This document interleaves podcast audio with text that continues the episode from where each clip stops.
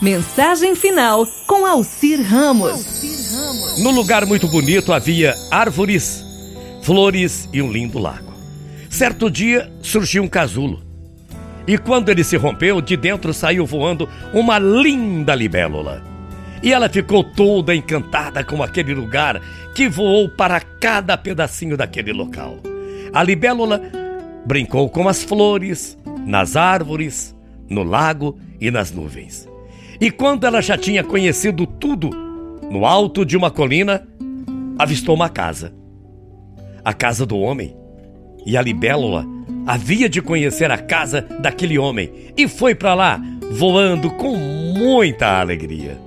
E então, a libélula entrou por uma janela, justo à janela da cozinha. E nesse dia, uma grande festa era preparada.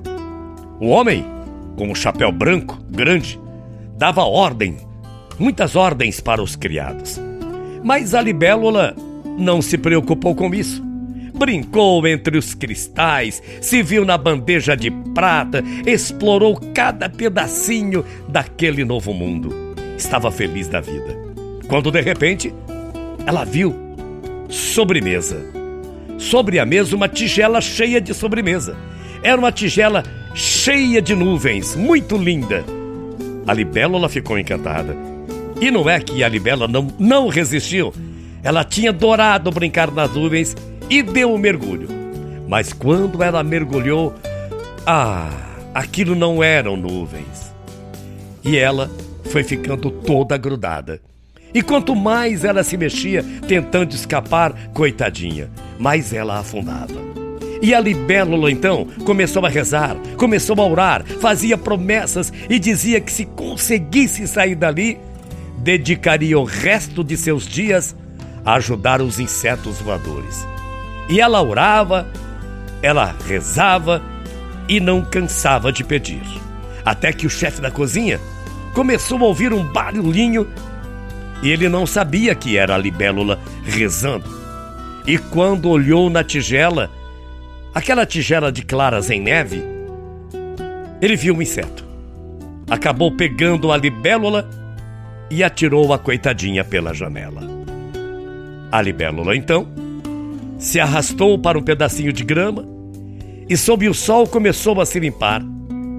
E quando ela se viu liberta, ah, ela estava tão cansada, mas tão cansada, que se virou para Deus e disse: Deus, eu prometi dedicar o resto de minha vida a ajudar os outros insetos voadores se eu saísse dali. Mas agora eu estou tão cansada que prometo cumprir minha promessa só a partir de amanhã. Hoje não vai dar, viu, Deus? E não é que a libélula adormeceu? A libélula falou com Deus e morreu.